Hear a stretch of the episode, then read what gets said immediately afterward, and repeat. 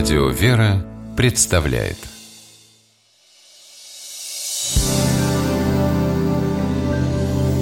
Первый источник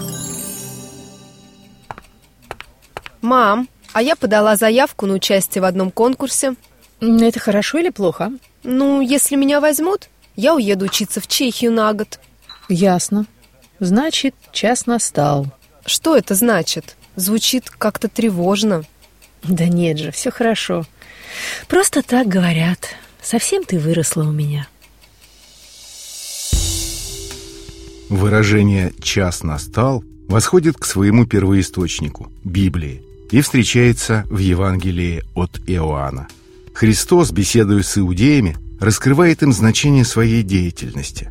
Он вынужден объяснять сомневающимся фарисеям, что познать истинного Бога они могут только через Него, но в то же время говорит и об их неспособности понять Его учение.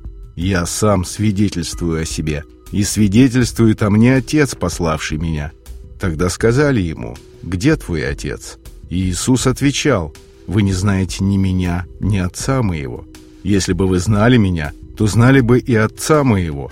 Сии слова говорил Иисус у сокровищницы, когда учил в храме, и никто не взял его, потому что еще не пришел час его. Большинство слушателей, собравшихся у сокровищницы храма, были настроены к Спасителю враждебно и могли бы захватить Христа, но, как сказано, не пришел час его, и никто его не тронул. Но далее Спаситель говорит, давая понять, что он знает об их желании избавиться от него, что они сами пожалеют, когда это случится. «Я отхожу, и будете искать меня, и умрете в грехе вашем. Куда я иду, туда вы не можете прийти». Выражение «час настал» имеет два значения. В первом значении оно употребляется в прямой связи со смыслом евангельского текста. Наступило чье-либо время умирать, суждено умирать. Второе значение – наступило время чего-то важного, значительного, решающего. Еще говорят «час пробил» и «час пришел».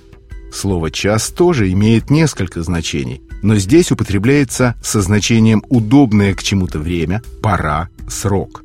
Толковый словарь Даля приводит в пример несколько поговорок. «Будет час, да не будет нас» и «всему свой час».